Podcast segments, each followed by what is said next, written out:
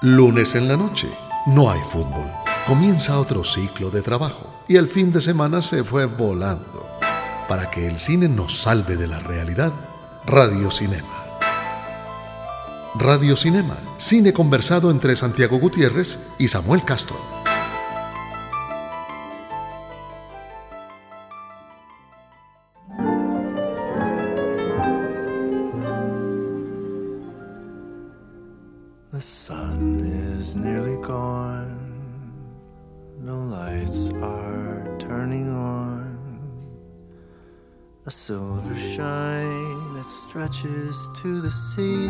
Del cine vivimos una época de exaltación y alegría porque vienen los Oscar, la 89 entrega de los premios Oscar y eso hace que digamos que tengamos una mejor cartelera, que además tengamos la oportunidad de ver buen cine norteamericano en su mayoría y también unas buenas, muy buenas películas que están nominadas a película extranjera, pero también es el momento de pensar en reconocimientos, consagraciones de carreras e injusticias y eso, y eso logra, digamos, animar a, a, todos los que cree, creemos en el cine no solo como una actividad, sino también como una, un tema de conversación, un juego, un pasatiempo. Bueno, para los cinéfilos románticos, el Oscar representa muchas cosas, representa como el culmen de, de la unión entre, entre cine y fiesta.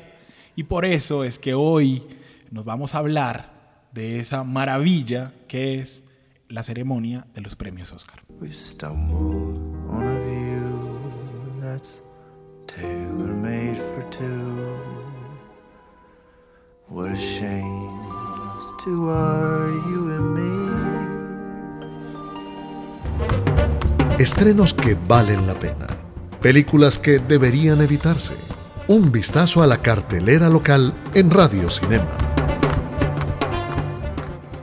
La ventaja del Oscar Santiago, con, con- saludándolo, saludándolo porque para que todo el mundo sepa que estamos acá y que nos pueden escribir a nuestras cuentas de Twitter. La, la suya es San Gutiérrez J. y la mía es arroba Samuel Escritor. La ventaja del Oscar, como decíamos, era que traen las distribuidoras películas a la cartelera y, e incluso pasa como con la primera que vamos a mencionar, que estuvo en cartelera, se fue y las nominaciones del Oscar la volvieron a traer. Sí, es un segundo aire para muchas películas. Porque hay que decir que, que los Óscares eh, son milimétricamente pensados por las productoras norteamericanas para llenar unos requisitos mínimos de distribución que se, se requiere. De ahí que algunas películas, eh, digamos, europeas han optado últimamente, competido por estatuillas no, más allá de mejor película extranjera. Sí, también es porque también es, es cierto que, que el, el calendario del Oscar, ellos piensan en qué tan fresca tienen en la memoria los votantes la Así película. Por eso es que casi no se estrenan películas en febrero y marzo que tengan aspiraciones al Oscar, porque lo que ellos dicen es, no, no. se- Ya no está en la memoria. Exactamente, entonces por eso dejan lo- estas, ese tipo de películas para octubre, para otoño. Sí, así es, tal Eh, cual. eh, la- estamos refiriéndonos a Arrival, un- eh, a esa película, digamos, que reestrenaron en Colombia gracias a las nominaciones al Oscar. Eh, y Arrival, para los que no la han visto, es una película de ciencia ficción, que eso ya es extraño, digamos, para la academia. Bueno, So- últimamente, no, desde que hay 10 películas nominadas, no tanto, pero sí la cantidad de nominaciones que tiene, porque es la segunda con más nominaciones, Samuel, creo. Sí, es que, es que si, si vos te si, si vos te pones a ver las nominaciones, a ver, contémoslas. Una, dos, tres, cuatro, cinco, seis, siete y ocho. Sí. Ocho nominaciones. Solo la supera La La Land. La La Land, exactamente. La La Y, y eso es una gran oportunidad para los cinéfilos porque pasó un poquito desapercibida por la cartelera. La gente eh, suele eh, encasillar los géneros y dice, es ciencia ficción, no la voy a ver. Ajá. Y hay muchas personas que conozco que hacen eso. Y el asunto con Arrival Santiago, dígame si no, es que no es una típica película de ciencia ficción. No, eh, empezando porque el lenguaje es como un hilo conductor, lo cual ya, ya de por sí es como un poco transgresor eh, ante el género. Eh, es un- no, no es ciencia ficción de naves eh, dándose rayos láser. Aunque, Es- aunque, no sé, voy a interrumpir porque no sé si te pareció, el diseño de la nave Ajá. básicamente es la nave clásica platillo poniéndola, al- o sea, dándole un giro de 90 grados y parándola. Sí, sí, sí, vertical. eh, eh, eh, tiene propuestas interesantes, actuaciones dignas. creo que te lo decía fuera de, de micrófono que no creo que sea, digamos, una película de ciencia ficción brillante. Incluso creo que hay gente que puede disfrutar más películas como el, de paradojas temporales como El Origen, que eh, tiene un poquito estos elementos, me parece más bien logrado El Origen, por ejemplo. Eh, es como una mezcla de varias, varias películas de ciencia ficción, un poco de contacto, un poco de El Origen, un poco... Y Amy Adams en una actuación que no es la más destacada, pero si la academia gustó tanto esta película, creo que es injusto que la hayan olvidado en la categoría de mejor eh, actriz. A mí, a mí, yo con eso difiero. A mí sí me pareció una gran actuación de Amy Adams. Eh, o sea, yo primero la quiero mucho, entonces la- sé, me gusta mucho verla actuar, pero yo sí creo que es una gran actuación. Bueno, merecedora de la nominación. sí, Dicen que fue que partió opciones. con- Sí, el, el- el- el problema fue que Nocturnal Animals, la película de Tom Ford, ella también es protagonista y creo yo que la gente no supo por cuál votar. Y entonces miren que esto, esto muestra que el. Oscar es un juego también de votaciones y de cosas, porque ella debió haber estado nominada. A mí de esta película yo quisiera destacar pues que no es ciencia ficción normal, que vayan a verla si quieren una ciencia ficción reflexiva, que por favor no lleguen tarde a la sala de cine, porque es que si se pierden la primera frase que dice la protagonista, no entienden el final, o sea, solo les digo eso, están, están embalados. Eso debería ser un principio real, por respeto a una obra Sí, artística. sí, Llegue siempre a tiempo. Sí, o por favor hágalo, pero en este caso hágalo más porque si no se va a embalar. Y yo destaco, ¿sabes qué me gustó? La fotografía. Sí. El, el fotógrafo se llama Bradford Young. eh, hubo una película hace unos años que, mm, hace- como en el 2011, muy interesante, se llamó Paraya, o, Paria, o, o Paria, digamos, si fuera, Paria, sí. si fuera en español. Eh, y este, este director me parece que ha ido escalando posiciones cada vez a proyectos más interesantes y solo les digo, está filmando en este momento la película de Han Solo. de la antología de Star Wars. De, Sí. de- de ese tamaño es lo que ha crecido el, el trabajo de Bradford Young, que, que realmente es muy interesante porque trabajó con Denis Villeneuve en, en él, que es el director, y quisieron hacer, lo- en una entrevista que leí, decía, quiero que esto se sienta como una mañana horrible de martes, que usted está yendo en el bus a la escuela, está lloviendo y usted está mirando por la ventana. Quiero que todo se vea así, y así se ve. Sí, otro elemento que yo destacaría de esta película, que lamentablemente no sé si tenga opciones reales de ganar en esas categorías en el Oscar, por con quien compite es el sonido. Sonido es muy, eh, es, es, es muy bueno, es una mezcla porque los ruidos, o sea, meter la sensación de cuando ellos entran en un tubo vertical, creo que el sonido aporta mucho a esto. Eh, hay que decir que yo no la en las condiciones, pero yo me lo imaginaba haberlo visto en una sala con todas las condiciones, hubiera sido el sonido realmente bueno. Lo que pasa es que está complicado porque compite pues con Star Wars en una, está... Sí, mezcla de sonido. Otra, la de la, de la, la tragedia esa en una cosa de petróleos por allá Sí. en el mar. Sí, no sé 13 qué, 13 Deepwater. Horizon. Deepwater Deep- Horizon. Deepwater Horizon, Horizonte Profundo, sí Esa. señor.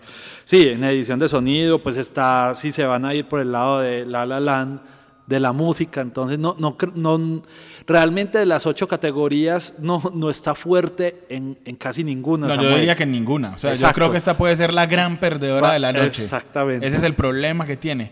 Porque al, al no tener eh, eh, ningún, ningún chance, porque no tiene ninguna nominación en actuación, eh, no hay manera de que se gane esta película de dirección. No, Tal vez tiene una posibilidad en guion adaptado, pero, Mm. pero no la veo, no la veo sencilla para, para Arrival. Vayan a verla, vayan a verla, vayan a ver a Abbott y Costello. Vayan a ver a Abbott y Costello y traten de descubrir por qué les ponen Dicen, Abbott y Bueno, Costello. y, y chévere las actuaciones eh, masculinas porque son muy bien medidas. Creo que parte de Amy Adams resalta es porque las dos actuaciones masculinas que la soportan están bien medidas. Abbott y Costello son, para decirles Ah, a los bueno. son los Sí. nombres de los eh, de los extraterrestres. Vale, con los que van a- eh, no, no, de los extraterrestres con los que van a interactuar Amy Adams. Vea, No dije nada más. Vale, ni la bien. forma ni nada. Sigamos porque ahí no nos cuenta la película Samuel. No, entonces. lo que iba a decir era que me parece triste de Arrival y eso nos lleva como al- a, la siguiente sección. Eh, Me parece triste de Arrival lo de Amy Adams y sobre todo porque meten en la categoría de mejor actriz a Meryl Streep. Entonces, si le parece, Santiago, hablemos un poquito de esa otra película que ya no está en cartelera y por eso está en nuestra videoteca. Nunca serán clásicos, pero tienen algo que las hace inolvidables. La videoteca de Radio Cinema. Sí, señor. Meryl Streep, 20 nominaciones. Esa, esa- esa es la que dijo Trump que era una, actriz sobrevalorada. Sí. 20 nominaciones Ve- al Oscar. 20. Eh, y hay que decir que esta nominación al Oscar, que se la dan por una película que se llama Florence Foster Jenkins, dirigida por Stephen Frears, el, el director inglés que, al que admiramos acá, porque es uno de esos directores con poco ego, o, o seguramente lo tiene, pero a lo que me refiero es poco ego autoral. O sea, uno no ve marcas de estilo de Stephen Frears. Stephen Frears lo que hace normalmente es tratar de dirigir lo mejor posible el proyecto que le encomienden. y, y eso se ve en esta película, en Flores Foster Jenkins, que cuenta una historia, la verdad, que da mucho más de lo que, de lo que uno esperaba. Porque eh, a priori, cuando uno piensa que es una comedia, y que es una comedia sobre una señora que canta, pero canta mal, y nadie se lo dice porque es millonaria, y que además existió. Si ustedes son fanáticos de, de Tintín, perdón por mi francés, aquí le decimos Tintín. eh, si son fanáticos de Tintín, recordarán unos capítulos de Tintín que se llamaban Las joyas de la Castafiore. Ajá. Y la Castafiore era esa cantante, una cantante que quebraba copas y Así todo el es. mundo se tapaba los oídos cuando cantaba. Ajá. Ese personaje está basado en Flores Foster Jenkins. Eh, y eso demuestra eh, lo, digamos que lo tremendo que fue el personaje y lo bonito que es que alguien haya decidido filmar su historia, que da, vuelvo y digo, es mucho más de lo que uno cree. Sobre todo porque hay tres actores, no solamente Meryl Streep, que hacen grandes interpretaciones, que son Meryl Streep, eh, Hugh Grant como su esposo, Ajá. eh, eh, Para- Bayfield es el apellido. Sí, para algunos olvidado, Hugh Grant en las nominaciones. A mí uno de los olvidos a- te voy a decir, a mí me parece que es la mejor actuación de la vida de de Hugh, Hugh, Grant. Grant. Sí. Y, y Simon Helberg, eh, que hace de Cosme McMoon, el pianista que acompañaba a Florence, y que muchos lo recordarán porque es el- el- mm, uno de los maravillosos personajes de The Big Bang Theory, el más bajito de todos. Eh, ¿Cómo se llama? Siempre se me olvida el apellido. Bueno, pero lo saben, el narizón, judío y bajito. Eh. Ese- How- Howie. Howie, Howie. Howie Wolowitz. Exacto, Wolowitz. Eh, hace, eh, digamos, eh, Meryl Streep una, una treme- un tremendo esfuerzo, porque además ella lo ha demostrado en varias ocasiones, es afinada, y hacer desa- de desafinado es muy jodido para un actor. Y lo hace tremendamente bien, con grandes, digamos, esfuerzos, pero ahí es cuando yo digo, sí, actúa muy bien, pero lo de Amy Adams es muy fuerte. Y Meryl Streep aquí muestra, pues claro, pues que después de 20 nominaciones hay, hay, hay cosas que ya uno le ha visto. Claro, todo, creo que ha dado todo, pero, ella no se todo, reinventa pero realmente. No todo, es increíble Sí. la manera. O sea, te- hay cosas que te sorprenden, te, Sí. lo, te lo aseguro. Sí, sí, sí, sí. Y no voy a adelantar nada, pero lo que parecía una comedia tonta tiene una historia de amor. tiene una historia de amor. O sea, que es de lo más bonito que he visto entre las nominadas, digamos, de este año. Sí, bueno, la- ya que entras, creo que la categoría está fuerte eh, de, de mejor actriz, porque tenemos nombres pesados este año. Pues está Natalie Portman con su retrato de Jackie Kennedy, Isabel Huppert de él, Isabel Huppert, porque es Huppert, francesa. Huppert, de Ronnie francés. Emma Stone, el La La Land, que ahora estuvo, creo que en los BAFTA ganando. Sí, ayer ganó los Ayer, BAFTA. Ruth Niga por Lovin y está Meryl Streep. Eh, Yo de una vez le digo, yo creo que va a ganar Emma Stone. Ah, y aunque todo el mundo crea que va a ganar Natalie Portman, yo creo que va a ganar Emma Stone. Incre- o sea, sería no es una actuación tampoco, wow, salida del mundo. Es llevada por la película. La última parte del programa se la vamos a dedicar a la Santiago. Vámonos a hablar de la categoría Bueno. de mejor actor. Sí, pero por ejemplo, porque Annette Bening dicen que por qué no estuvo nominada acá. por to- 20th to- Century Women. no, no- no puedo decirlo, todavía no he visto 20th Bueno, Century ahí Woman. está, debo las críticas Pero, que han hecho. pero dejemos la discusión sobre Stone para la última parte del programa que le vamos a dedicar a La La Land Sí. y vamos a hablar ya de Casey Affleck eh, y de su película por la que seguramente va a ganar el Oscar Sí. que todavía también está en nuestra cartelera y Casey Affleck es por supuesto nuestro personaje de hoy. Nos hacen reír, soñar y llorar. Aún así, no los conocemos. Personajes del cine en Radio Cinema. Casey Affleck, Santiago, Sí. está nominado y casi seguramente es un ganador por una película que se llama Manchester by the Sea. No Manchester, porque no es la ciudad de Inglaterra, Ajá. sino Manchester by the Sea. Además, eh, todo el nombre es el nombre del pueblo real Ah, ok. de, de- de Estados Unidos, donde se ha la mayor parte de esta película, y que es un proyecto extraño, porque es una, la idea partió de, de Matt Damon y de John Krasinski. Es una idea de un tipo que vuelve a un pueblo y una cosa de su pasado, digamos, hace que, que sea difícil volver al pueblo. Se la dan a Kenneth Lonergan para que lo escriba. Lonergan escribe un guion que a mi modo de ver es estupendo.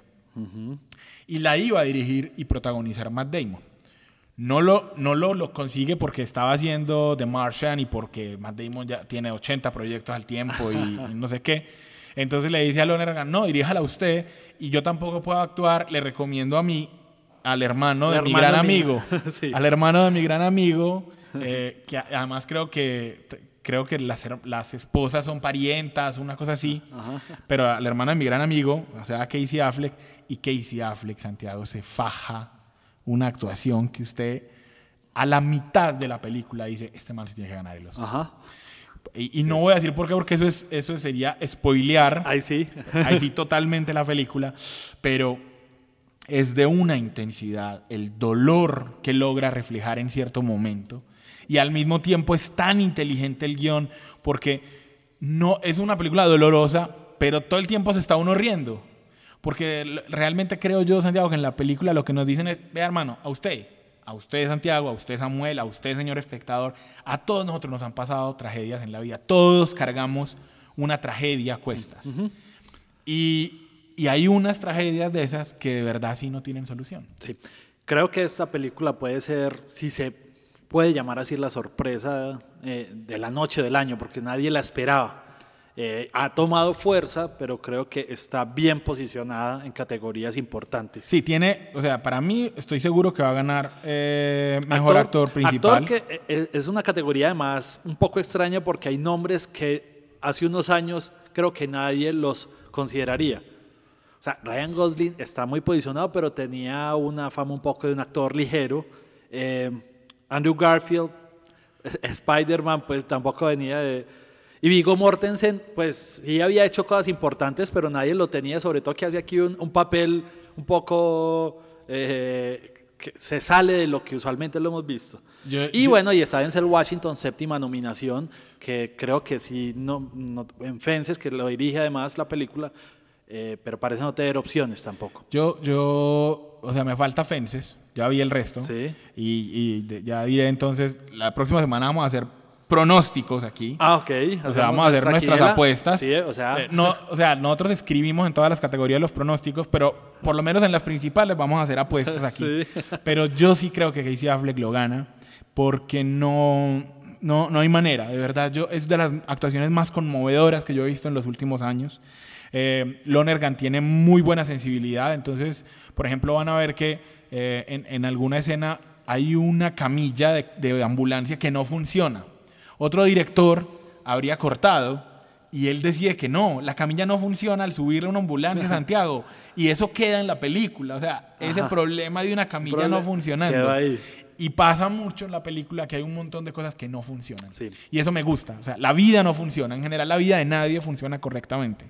Y esto es parte de lo que hace que, que Manchester by the Sea sea tan, tan buena. Y bueno, sí, y perdón Samuel, y ya hizo historia, la historia del cine, como hizo House of Cards en- con Netflix, ahora con Amazon Studios. Es la primera película producida por un servicio de, de estos de streaming que llaman a ser nominada. A mejor película. Eh, mejor película. Porque ya habíamos tenido el mejor documental. No, por eso, a mejor, no, mejor documental ya es una categoría casi que abonada a Netflix. Ajá. Sí, pero sí, eh, a mejor película es la primera que hacen, lo cual, digamos, es un paso más en este cine del futuro que, que, que no- es- hemos visto en los últimos años. Santiago, y para que terminemos con la pelea, yo la cortinilla que escogí para que hablemos de La La Land es la de clásicos y nuevos clásicos. Ay, ay, de una ay. vez con eso ya le digo qué, qué es lo que pienso de La La Land. Así que hablemos de ella justo después de este mensaje. se ganaron su lugar en nuestra memoria y en la historia del cine. Clásicos de ayer y de hoy en Radio Cinema. Sí, Bueno. yo, yo no lo puedo negar. 14 Santiago. nominaciones eh, la hace un clásico, hay que decirlo. Eh, digamos como en la estadística em, iguala a Titanic y a Eva, a All About Eve, Sí. eh, como la, o Eva al desnudo, como también Sí. se conocía esa la película de los, del 50. Eh, y supera a reales clásicos como Ben Hur o incluso diría El Señor de los Anillos si me, si me apuras un Se- poco. Sentí ciento sarcasmo en eso de reales clásicos, Santiago. A ver, cuéntame, ¿qué fue lo que usted pen- pen- pensó No, de la película? No, es una película bonita. una- o sea, Los Ángeles se ve precioso claramente. Eh, ese juego del nombre de la, la por LA también está, está chévere, digamos. Eh, Por LA y por Los Ángeles, para por que Los los, que no la han visto, si es que hay alguien que no la haya visto todavía. No, Los Ángeles es protagonista de la película de comienzo a fin y se ve un Los Ángeles eh, glamoroso, eh, actual pero nostálgico. Eh, Eh, Eso es, esa es la clave. Sí. O sea, acabaste de decir la frase que es la clave de la película.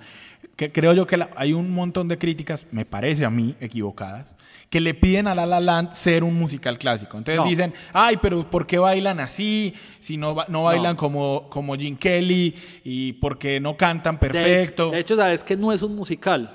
No. O sea, es una película romántica que tiene Cinco unos- canciones o seis. Eh, exacto, unos momentos musicales. Eso sí, si usted de los que piensa que los musicales son ridículos y que no, va a odiar la primera secuencia. Entonces mejor no.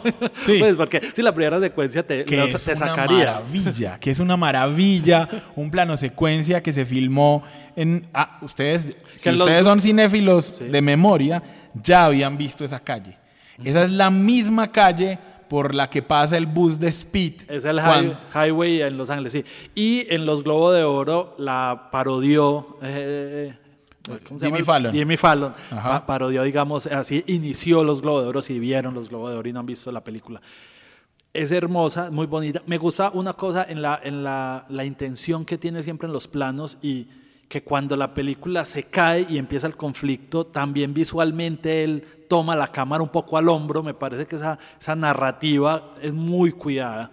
Eh, pero es un poco dulzona, podría decir que eso no está mal, pero para la gente que le, estas películas de exceso, de, eh, no es para diabéticos, digamos, y creo que es forzado. Él intenta hacer cuatro homenajes paralelos al jazz, a Los Me Ángeles. estoy riendo aquí, pero, pero no de la opinión de Santiago, que es muy respetable, sino porque ya estoy pensando en el argumento pa- pa- para contradecirlo. Exacto, hay cuatro, hay cuatro homenajes que es al jazz, a, a- a, digamos a los sueños, que, que es, es cerrado bellamente por el monólogo del final, la canción del final que hace a modo monólogo eh, Emma Stone. Emma Stone, eh, al jazz a- y por momentos y a Los Ángeles y, y no- esos tres conflictos eh, al También final de pronto al romanticismo. al romanticismo, Santiago. a los musicales, sí, al cine, exacto. sí. Porque claramente es un fanático del cine y en detalles. Están siempre en los detalles, en los pósteres, en las Sí, habitaciones. hay unos paraguas por In- ahí que remiten a los Be- paraguas de Ingrid Bergman Cherburgo. pintada en la habitación de ella. Sí. En fin, hay- hay- hay- es un homenaje al cine. Sí, gracias Samuel. Ese era el cuarto. A veces es forzado llegar a los cuatro. A veces el guion es un poco eh, eh, forzada la las situaciones para poder llegar a, esas- a- a- a confluir esas cuatro ideas.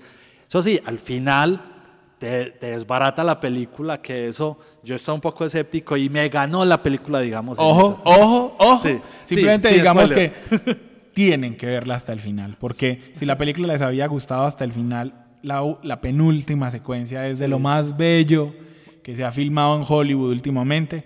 Y frente a los argumentos que digo, listo, yo te compro el de forzado, pero yo creo que un buen guion puede ser forzado si está bien.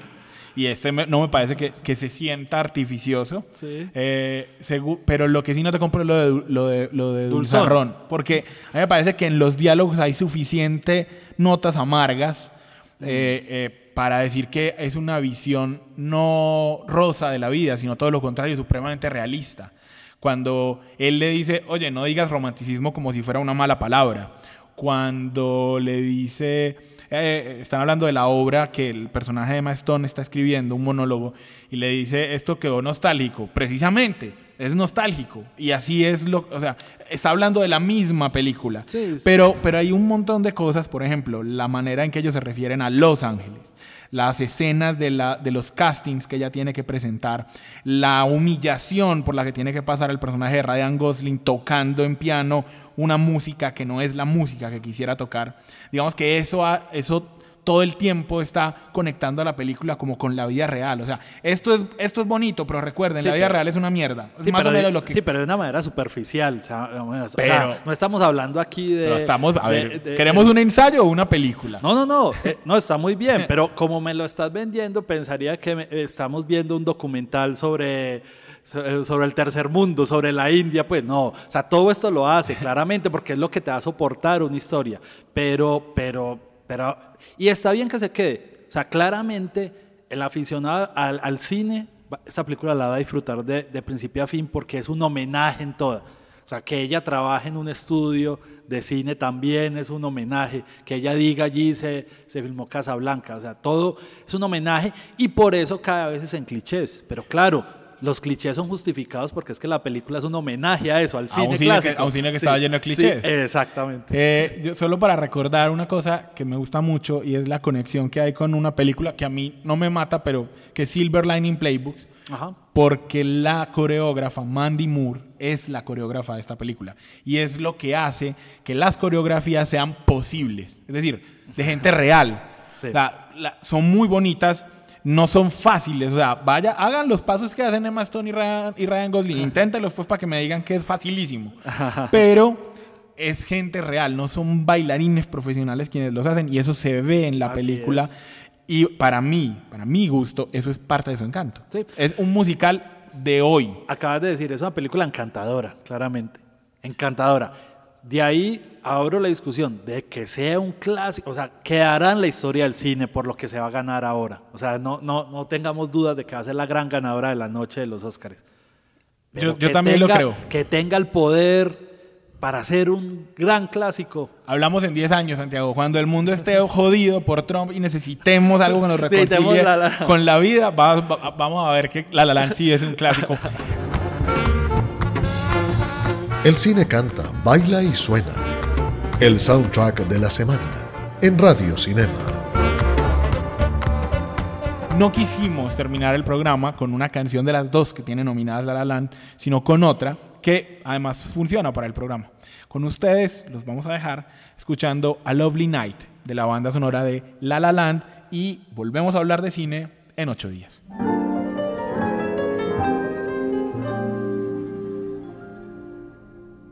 The sun is nearly gone. The lights are turning on. A silver shine that stretches to the sea. We've stumbled on a view that's tailor made for two. What a shame those two are you and me. Some other girl and guy would love this swirling sky, but there's only you and I, and we've got no shot. This could never be. You're not the type for me, and there's not a spark inside. What a, a waste of a lovely night. You say there's nothing here. Well, let's make something clear.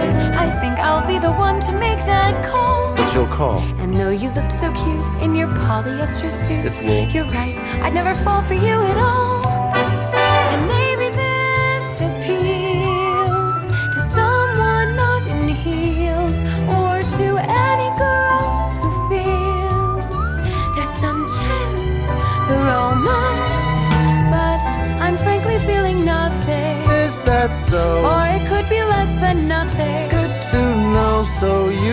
Agree. That's right. What a waste of a lovely night.